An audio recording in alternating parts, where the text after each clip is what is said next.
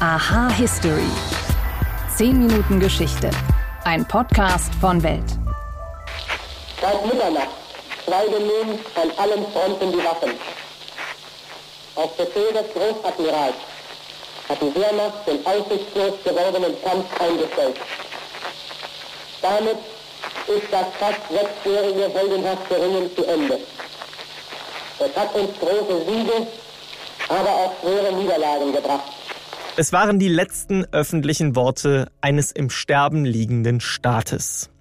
Wenige Stunden nach Inkrafttreten der deutschen Kapitulation lief über den Reichssender Flensburg der finale Wehrmachtsbericht des Zweiten Weltkriegs.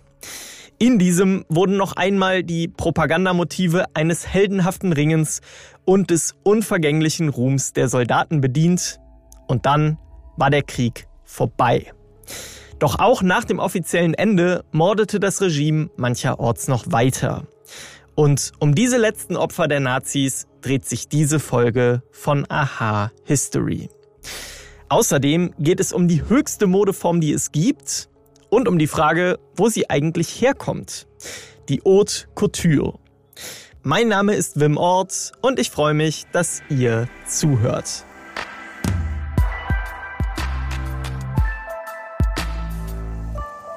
Es war der 9. Mai 1945, als die letzte Rundfunkansprache gesendet wurde, die ich euch eben vorgespielt habe. Darauf folgten drei Minuten Stille. Das Ende der Radiopropaganda des Dritten Reiches.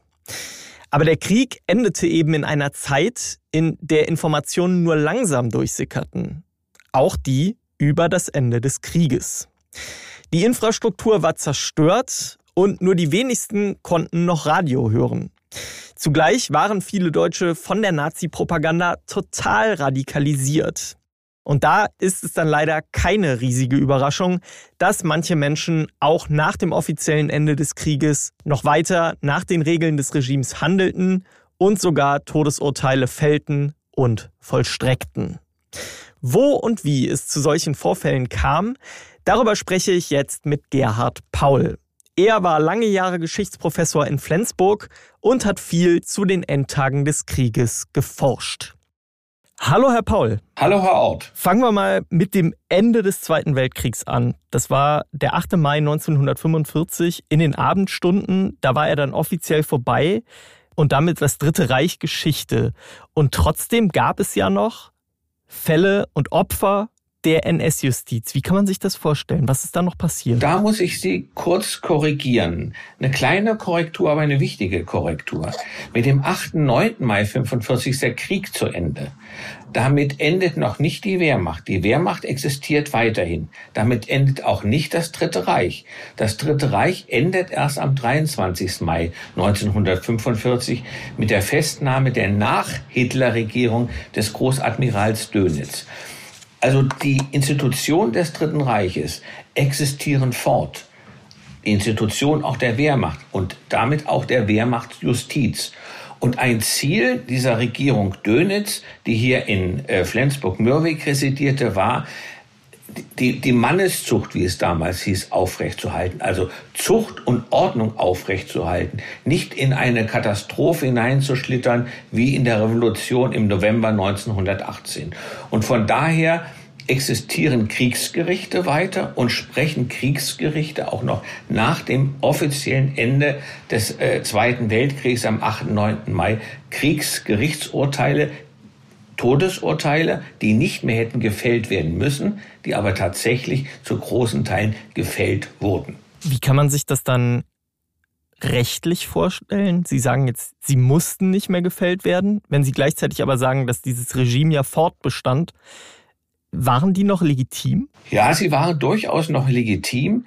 Äh, sie hätten nicht mehr gefällt werden müssen, weil äh, es war ja absehbar, dass in, in wenigen Stunden, spätestens in wenigen Tagen, der Krieg zu Ende ist. Also man hätte es hinauszögern können.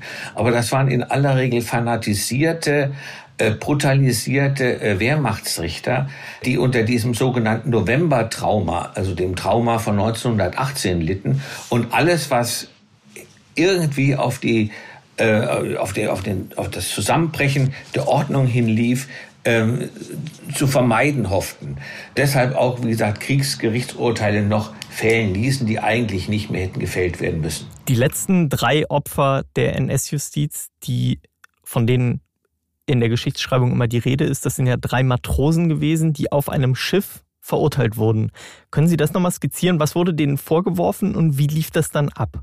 Also im norddeutschen Raum gibt es ab 5. 6. Mai 1945 eine Teilkapitulation, die zwischen den Deutschen und den Engländern äh, unter Montgomery vereinbart worden ist. Das ist bekannt gegeben worden, dass also die norddeutschen Streitkräfte zu Luft, zu Wasser, zur See kapituliert haben. Das hat bei vielen Soldaten dazu geführt, dass sie geglaubt haben, der Krieg ist zu Ende. Dabei ist nur kapituliert worden zunächst einmal. Der Krieg war damit noch nicht zu Ende. Vor allem war nicht die Dienstpflicht der Soldaten gegenüber der Wehrmacht zu Ende. Viele Soldaten haben gedacht, wir können jetzt nach Hause gehen. Und das ist, wenn sie aufgegriffen worden sind, als Fahnenflucht gewertet worden. So war es auch bei diesen drei Soldaten, die in Svendborg auf der dänischen Insel äh, Fyn ihre Einheit verließen, dann von dänischen Hilfspolizisten aufgegriffen worden sind und der deutschen Besatzung ausgeliefert wurden. Das Kriegsgerichtsurteil wurde gefällt und sie wurden dann am 10. Mai, das ist da im Grunde der zweite Tag des Friedens, hingerichtet. Ich muss aber ergänzen, das ist nicht der einzige Fall. Ähm, es finden auch in den kommenden Tagen bis zum 16. Mai fast täglich noch Kriegsgerichtsurteile ähm, statt, die auch vollstreckt werden. Ähm, also Urteile, Todesurteile, die auch vollstreckt werden. Und selbst danach gibt es noch Todesurteile, die von fliegenden Standgerichten ähm, gefällt werden. Das wird erst am 16. Mai unterbunden, wo bei uns hier im Norden die Engländer gesagt haben, so geht das nicht mehr weiter, Schluss damit.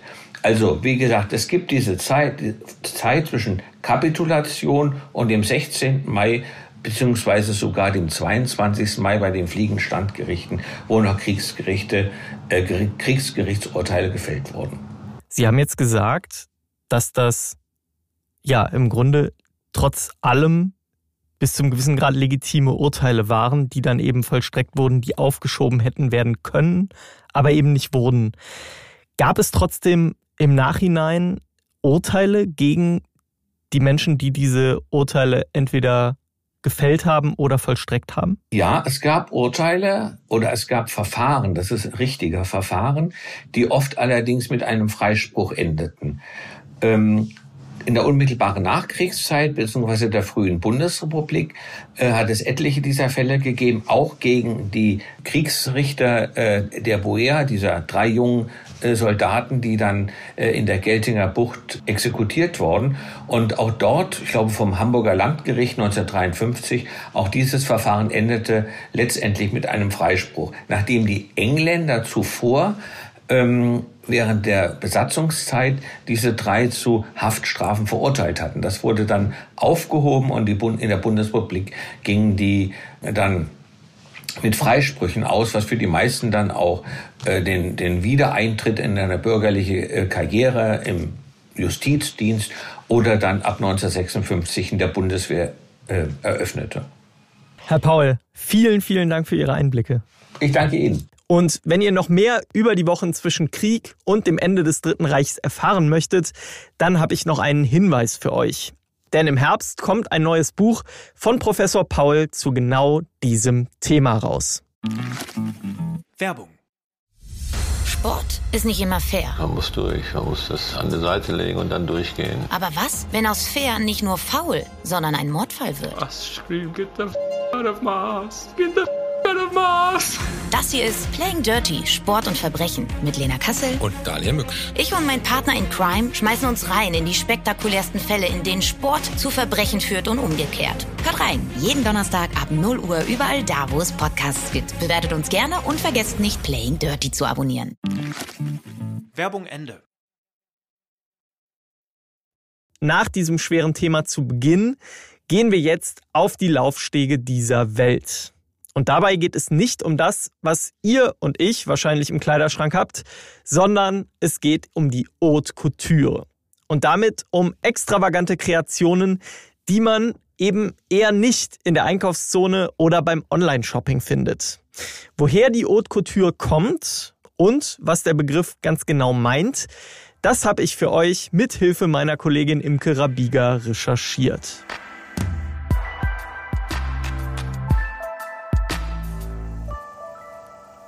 Es gibt ja diese Modetrends, denen kann man kaum entkommen. Was gerade in ist und was nicht, das wirkt oft zufällig, aber Modetrends hängen fast immer damit zusammen, was die großen Modedesigner halbjährlich in ihren Kollektionen auf den Laufstegen präsentieren. Pret-à-porter wird das in der Fachsprache genannt. Auf Deutsch heißt das bereit, um getragen zu werden. Das ist die Alltagsmode, die wir alle in unseren Kleiderschränken haben. Und dann, dann gibt es noch eine andere Mode. Die hat ihre eigenen Modenschauen und die sind viel teurer, exklusiver und in der Regel ziemlich opulent inszeniert. Die Rede ist von der Königsdisziplin der Mode, der Pariser Haute Couture. Aber warum gibt es so etwas überhaupt und woher kommt die Haute Couture? Blicken wir zunächst auf die Ursprünge dieser Mode zurück und damit auch auf die Anfänge der Modeindustrie, wie wir sie heute kennen. Diese Ursprünge liegen in Frankreich und im 19. Jahrhundert. Als Erfinder der Haute Couture gilt aber kein Franzose, sondern ein Brite. Charles Frederick Worth gründete im Jahr 1858 das Modehaus Worth et Beauberg in Paris und war der erste, der regelmäßige Kollektionen entwarf und sie auf Mannequins in seinem Salon zur Schau stellte. Seine Kreationen waren so begehrt, dass Kundinnen wie Königin Elisabeth aus Österreich oder auch Kaiserin Eugenie von Frankreich extra zu ihm reisten und sich die Modelle zu sehr hohen Preisen maßschneidern ließen.